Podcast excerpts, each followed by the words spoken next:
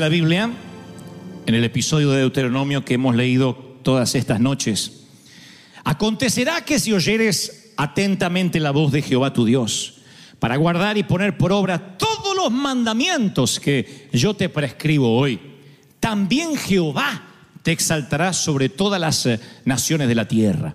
Y vendrán sobre ti estas bendiciones y te alcanzarán si oyeres la voz de Dios. Bendito serás en la ciudad y en el campo. Bendito el fruto de tu vientre, el fruto de tu tierra. Oramos por eso durante la semana. El fruto de tus bestias, la cría de tus vacas, los rebaños, tus ovejas. Bendita será tu canasta, tu arteza de amasar. Bendito serás al entrar, al salir. Jehová va a derrotar a todos los enemigos que se levanten contra ti. Por un camino te vendrán a hacer mal, por siete tendrán que huir.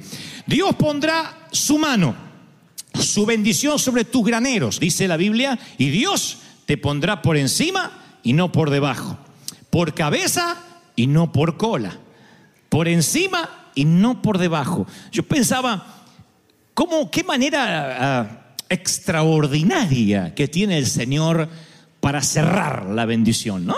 Porque hay unas bendiciones por la tierra, por el- los hijos, eh, para entrar, para salir, y después dice, te lo voy a resumir así. La séptima bendición es, te voy a poner por encima de las cosas, no por debajo. Vas a ser cabeza, no vas a ser cola, sino que vas a estar siempre por, por arriba.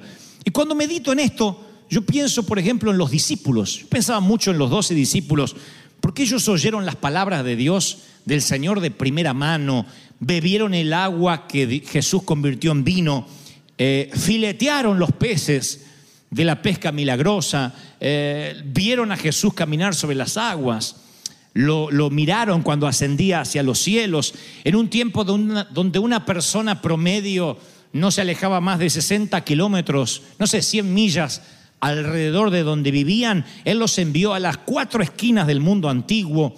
Estos pescadores habrían vivido y muerto como alguien, como cola, como alguien que está al final de la cadena alimenticia social.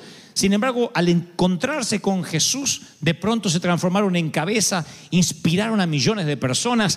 Pasan los años y aún seguimos hablando de ellos. Y me pregunto, ¿cuánto de nosotros podríamos decir de no haber encontrado a Jesús? Yo sería un hombre, una mujer gris. Pero me encontré con Él y en vez de ser cola, estoy siendo cabeza. Estoy siendo una bendición a las naciones, a mi familia, a la gente que me conoce. ¿Cuántos podrían decir, Dios me ha cambiado la vida y no soy ni, ni la sombra de lo que pensé que iba a ser? Pero el Señor llegó a mi vida y literalmente me transformó. Si no, uno tiene una vida predecible. Eh, y cuando uno, en lugar de ser cabeza y se conforma siendo cola, siendo siempre una persona que depende de los demás, o sea, tiene una vida, en vez de una vida de intención, una vida de reacción. El que reacciona es aquel que está esperando un billete de lotería para cambiar. Está esperando que le hablen para enamorarse. Está esperando que lo echen para cambiar de empleo. O hay gente que vive reaccionando. ¿Y te fuiste de país? Sí, me despidieron de allá. Ando escapando. ¿Y te cambiaste de casa? Me echaron. ¿Te dejó tu mujer? Me dejó. Ni siquiera eso, lo dejó la mujer, ni siquiera pudo dejar él. Entonces reacciona. Después está el otro, el que en lugar de ser pasivo o pasiva, es un invasor, es un provocador de la vida. El que dice, yo voy a hacer que las cosas ocurran. Y esas personas son las que eh, son agentes de bendición, porque quienes los rodean eh, no son, no pasan intransigentes por su lado, sino que él siempre los está afectando, esa persona los está inspirando, porque decide tomar un papel preponderante en la vida. Y yo le decía al Señor, ¿qué quieres decirle a tu pueblo? ¿Qué es lo que les impide? ¿Qué les ha impedido a muchos ser cabeza? O sea, tener una estima sana. En el primer servicio yo hablé que nada tiene que ver la estima sana con la arrogancia, con el orgullo. Cuando sabes quién eres en el Señor, tú no pierdes la humildad. Todo lo contrario, uno sabe que lo que eres, lo eres en el Señor. Pero eso no quita que no seas una persona segura, bien parada ante la vida. Porque aquellos que son inseguros generalmente ven al seguro en el Señor como arrogante. Pero este quién se piensa que es. Y no necesariamente la humildad está conectada con la pobreza. ¿Cuántos pobres hay que son arrogantes? ¿Y cuántos ricos hay que son sencillos? No tiene una, la, la- capacidad monetaria nunca define el carácter de una persona. Y el Señor dice, yo necesito sanarte tu estima para que te pares en la vida, para que esta cadena de los siete días haya sido coyuntural, haya sido un punto de inflexión. Que digas, hasta que llegué a la cadena, yo andaba así diciendo, Señor, soy una pobre criatura, un barro, ayúdame. Y de repente el Señor sanó mi estima, sanó mi tierra para empezar. Me dijo que me va a bendecir en mi estatus migratorio, que bendeciría a mis hijos, me dijo que va a llenar mis graneros, que bendecería mis herramientas y que la ciudad entera verían que yo estoy bendecido. ¿Cómo no me voy a parar firme? ¿Cómo no me voy a parar en donde Dios quiere que me pare? Y entonces le decía al Señor, anoche por la noche, para ser muy honesto, yo le dije, Señor, quiero que me dictes, que me digas qué es lo que le hace, que nos hace a los hispanos no tomar el lugar que tú preparaste para nosotros. Y él me dio por lo menos seis cosas que se las voy a contar rápidamente. Una de las cosas que nos impide pararnos como cabeza, pararnos como líderes, es la responsabilidad cotidiana. Y quiero que me presten atención porque sacado de contexto parecería que yo dijera que no hay que ser responsables, lejos de eso. Lo que trato de decir es que a veces las pasiones por Dios quedan enterradas debajo de las responsabilidades de la vida cotidiana, del tedio, del día a día. Y nuestras responsabilidades a veces, en vez de responsabilidades, se convierten en excusas para no hacer lo que Dios quiere que hagamos. Entonces nuestro llamado primario, desde que fuimos formados en el vientre de nuestra madre, es seguir las pasiones que Dios colocó en nuestro interior. El Espíritu Santo sopla las velas de tu pasión, de lo que realmente quieres hacer para el Señor. ¿Qué hace el enemigo cuando nosotros, los inmigrantes, llegamos a este país? Nos llena de responsabilidades, nos llena de trabajo, nos llena de cosas para pagar. Y un día nosotros, en, esa, en ese camino de responsabilidad, nos olvidamos que vinimos a este país guiados por Dios. Hay muchos que el sueño americano, y lo hemos hablado más de una ocasión, los envuelve de manera tal que luego el servir a Dios, el amar al Señor, queda sepultado bajo la cadena de pagos. Y sentimos que estamos en Estados Unidos para mejorar el crédito, para trabajar, en lugar de que nuestro objetivo primordial sea, yo vine acá para ser un agente de bendición. ¿En dónde? En el trabajo, claro, en la empresa, en lo que Dios te mandó a hacer. Pero llegaste a este país, llegamos a este país para ser de bendición donde vayamos. Hagas lo que hagas, estés en el fregadero o estés diseñando un edificio. Lo que Dios te haya puesto a hacer, estamos aquí para ser agentes de bendición. Y el Señor me decía, dile a mi pueblo que muchos están tan encerrados en su cotidianidad, tan envueltos en lo que tienen que hacer a diario, que en pos de esa responsabilidad sacrifican el llamado. Siempre en la vida nos suele pasar una cosa así, donde decimos, pero si trabajo de sol a sol, ¿cuándo Dios quiere que ore? Dios dice, antes que trabaje de sol a sol, quiero que ores. Como decía David Cho o John Cho, hoy tengo un día ocupadísimo, tengo tantas citas y tantos contratos para firmar que necesito estar mínimamente tres horas con el Señor desde la madrugada. Porque él sabía que no podía tomar ninguna decisión sin primero estar en comunión con el Señor. Entonces la responsabilidad cotidiana, el tedio, nos impide ser cabeza y a veces nos deja por cola durante años. Lo segundo es la rutina. Y yo sé que es casi tan sutil como la primera, como la responsabilidad. Porque una buena rutina no tiene nada de malo. Lo malo es cuando esas rutinas se vuelven ritos vacíos que nos meten en una jaula religiosa. La rutina no es levantarse y tomarse el mismo café todas las mañanas, sino que la rutina también puede ser venir los domingos a la iglesia. Hoy es domingo a la iglesia. Por eso el Señor lo único que me viene repitiendo hace ocho años es no permitas que lo sagrado se vuelva común. Es lo único que me ha dicho el Señor por ocho años y no sé por cuánto tiempo más en su providencia divina me lo dirá. Cada vez que le digo, Señor, ¿qué quieres que haga? Dile a mi pueblo que lo sagrado no se vuelva común. Por eso es importante a veces cantar cánticos nuevos, porque surgen palabras nuevas, sentimientos nuevos. Y así como las rutinas hacen que los músculos dejen de crecer, también se atrofian los músculos espirituales. Yo viví por años con músculos espirituales atrofiados, yendo a la iglesia desde niño y cantando mecánicamente, himnos que no sabía ni lo que decían, palabras que yo repetía que no tenía la menor idea ni lo que significaba la traducción, pues la cantábamos así porque era la hora del himno. Nunca entendimos por qué se bendecían los niños, por qué se bautizaba la gente. Bautismo entrega de niño, y entregamos al niño. Decía, ¿me lo van a devolver? Yo pensé que lo entregaba. la cosa es que la rutina atenta contra nosotros. Y Dios dice, te he puesto para que seas cabeza, no cola, para que la gente te vea, se inspire. Pero la rutina nos va tapando. Satanás es sutil. Lo más probable es que no te tiente con una prostituta, en el caso de un varón. Lo más probable es que no te tiente para que diga, ¿por qué no te vas a emborrachar con tequila? La tentación de Satanás es envolverte en una rutina tediosa, en una vida gris. Y un día sin que te des cuenta, como pasaba con los televisores, los primeros que llegaron en, en color, yo recuerdo que de a poquito iban perdiendo el color. Un día el chapulín colorado dejó de ser rojo y se transformó en gris. Y después todo fue perdiendo el color. No sabemos qué pasó. Pero un día la televisión se volvió blanco y negro. ¿Cuánto hace que tu vida se transformó en blanco y negro? ¿Y qué vas a hacer para que regrese el color? No hay peor cosa que decir otro día más. Ah, otro día largo más. ¿Cómo fue que me vi envuelto, envuelta en esta rutina? ¿Cómo llegué a envolverme en esta cárcel? Y claro, Dios viene y te dice, la bendición de Deuteronomio es sanar tu tierra, tu entrada, tu salida, tu economía, tus graneros, el fruto de tu vientre. Serás cabeza y no cola. Y tú dices, pero ¿cómo voy a ser cabeza? Si yo creo que ni la cola soy, soy lo que sale de la cola, allá al fondo. La rutina produce eso. Luego le decía, Señor, ¿y qué más? Y me decía, toma nota las limitaciones, pero no las, las, las que tienes, sino las que crees que tienes, que es lo peor. ¿Se acuerdan que Abraham está bajo un techo de dos metros cuando hace la oración de que no puede tener hijos? Y el Señor le dice, no, quiero que salgas de la tienda y veas el firmamento porque esas estrellas se van a convertir en eh, memoriales de lo que yo voy a hacer. Cada vez que anochecía y él miraba las estrellas, él recordaba que Dios estaba por fuera de un techo de dos metros.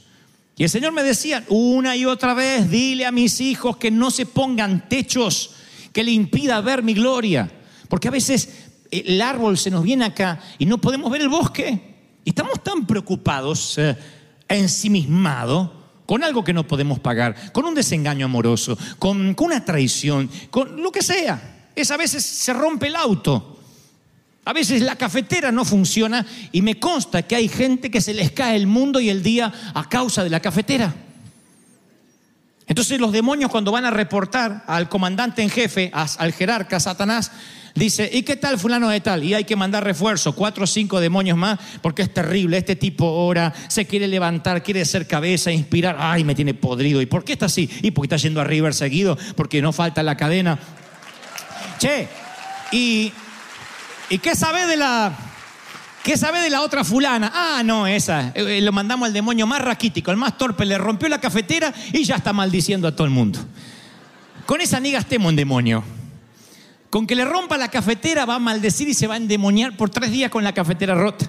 Porque hay gente que así se preocupa por la tontería, la, la nimiedad más pequeña, valga la redundancia. Porque está bajo un techo de dos metros y se siente limitado. Ahora, yo quiero decirte esto, recordártelo. A Dios le encanta usarte cuando te sientes limitado. Nunca vas a estar listo. Nunca vas a tener el dinero suficiente, el tiempo suficiente, la energía suficiente. Y eso es lo que te hace estar en la cola. Decir, no, algún día voy a ser cabeza, ahora yo no puedo. Si tú te sientes limitado, vas a sentirte limitado el resto de la vida. Yo nunca olvidaré la historia de, a ver, a ver si trato de acordármela porque de verdad no la repasé antes, pero es un muchacho japonés, se llamaba Chiune Sugihara. Yo los tengo ahí en el archivo mental, ahí empiezan a bajar los mails. Lo acabo de buscar. Así funciona mi cabeza, tengo como unos Word, unos archivos y tengo que ir a buscar ahí la historia. Chiune Sugihara era un muchacho que nació sin su brazo izquierdo, pero él tenía las ganas de practicar taekwondo. Él quería practicar artes marciales. Y su familia le decía, lo trataba de alentar que no, porque le faltaba su brazo izquierdo. Y para cualquier arte marcial se necesitan por lo menos las cuatro extremidades, dos, dos- dos piernas y dos brazos. Y él le faltaba el brazo izquierdo, pero él decía, yo quiero, yo quiero, yo quiero. Y un día, casi por pena, por lástima, el papá dijo, aunque sea hasta que se decepcione, vamos a mandar a Chiune a que practique artes marciales. En poco tiempo se transformó en campeón nacional. Está en Google, lo pueden googlear. En Wikipedia. Y luego se transforma en, eh, campeón continental. Y llega a ser subcampeón mundial de taekwondo, faltándole el brazo izquierdo. Y entonces lo entrevistan en un gran canal de deportes y le preguntan a Chiune cuál fue el secreto para sobreponerse a su minusvalía. A lo cual él responde algo que nunca voy a olvidar. Él dice, no, practicando taekwondo desde los primeros días que fui, me di cuenta que la única forma que tiene el enemigo para vencerte, esencialmente en taekwondo, es agarrándote del brazo izquierdo.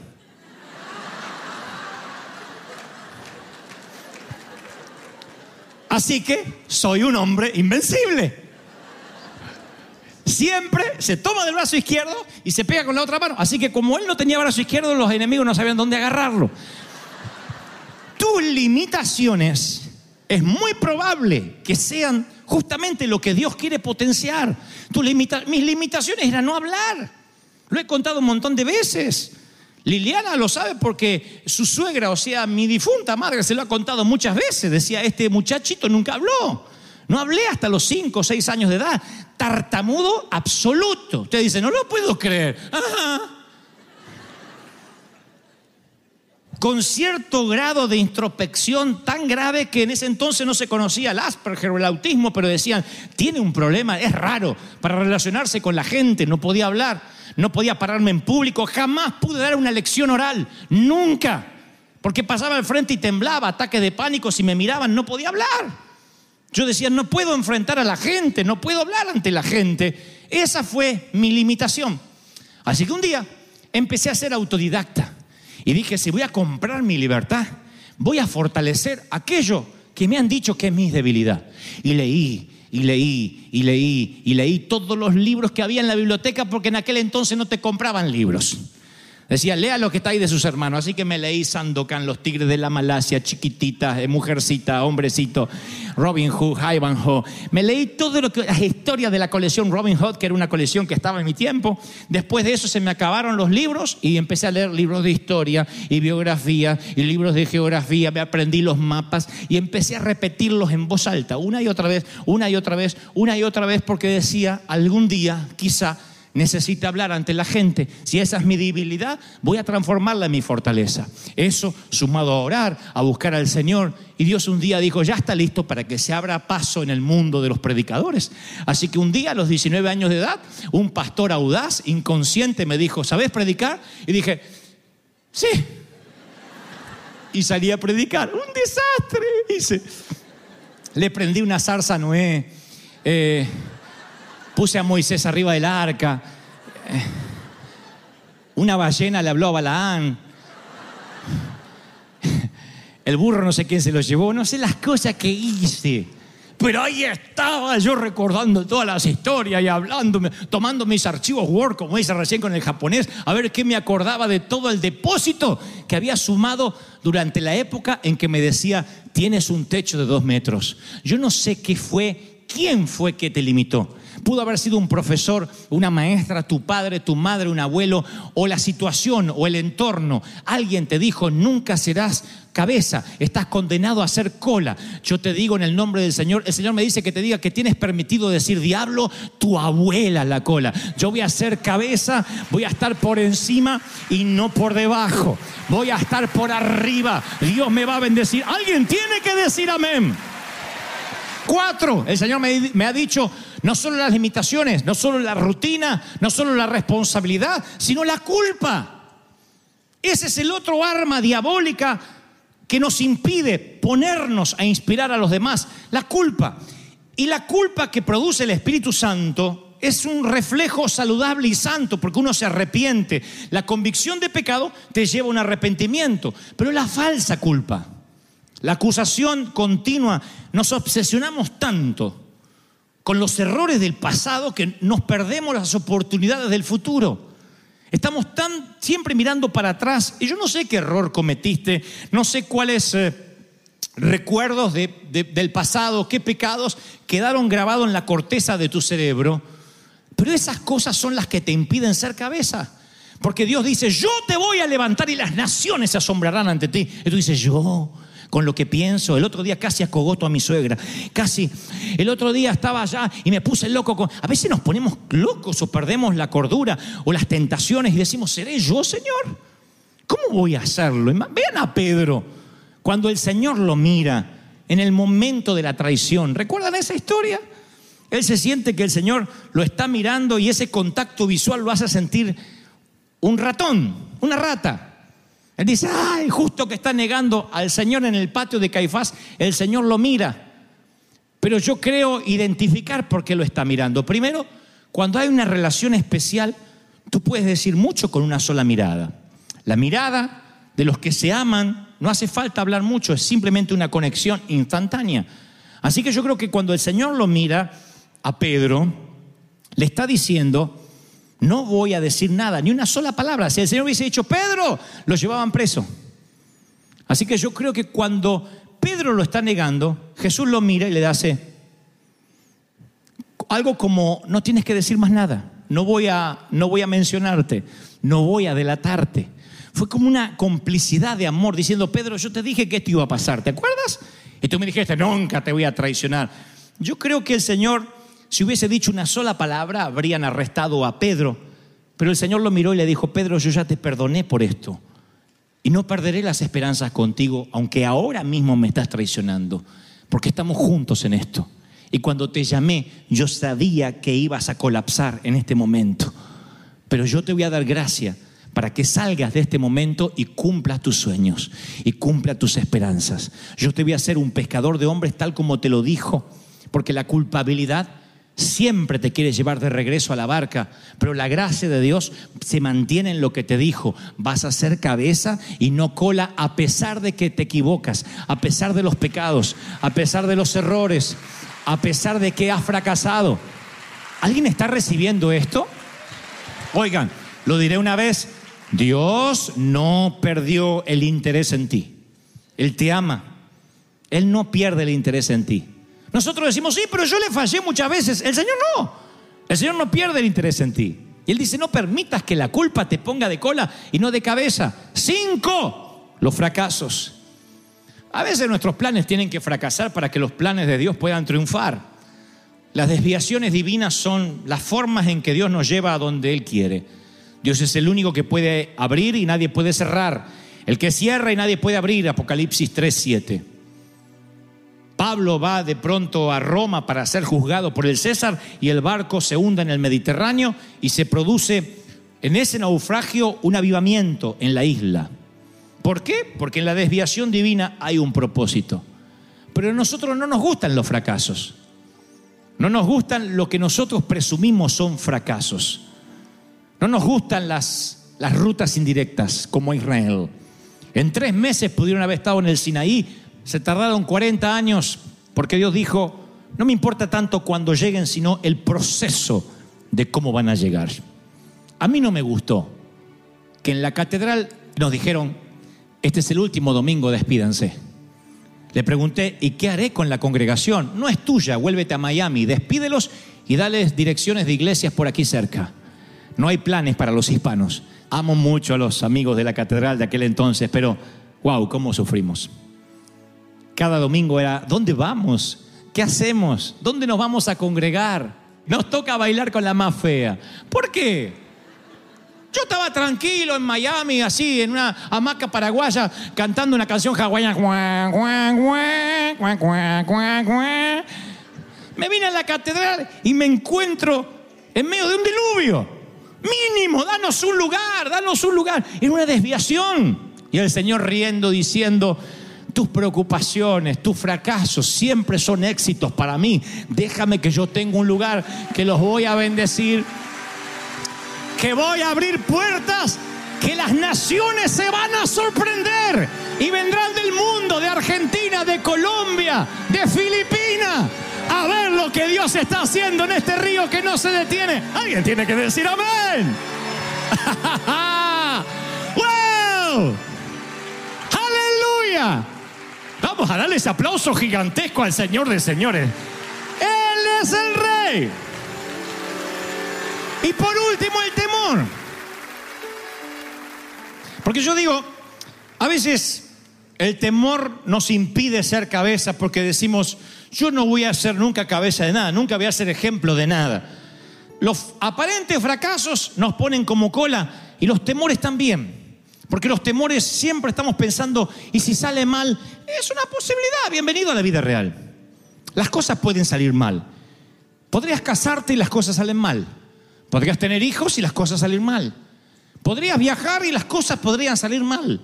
Siempre es una posibilidad. A eso se le llama vida. Y al que pueda salir bien o mal se le llama adrenalina. Eso te mantiene vivo. Eso es la vida real. Eso es encontrarse todos los días con un desafío nuevo, pero no perder la noción de que Dios nos puso como cabeza, no como cola. Y hay los que prefieren ser cabeza de ratón antes que cola de león. Porque se sienten cabecita de ratón. Hay un montón. Y, y yo prefiero ser cola de león. Porque sé que si estoy en la cola de león voy subiendo, subiendo, subiendo así como una pulga hasta que me voy a la cabeza. Y llego a la melena de alguna forma porque el Señor me dijo, vas a ser cabeza, cabeza de león. Vas a estar en la cima y no debajo. Vas a estar arriba y no allá en su suelo. ¿Cuántos reciben esta palabra? Dígame amén. ¿Cuántos la reciben? Dígame amén.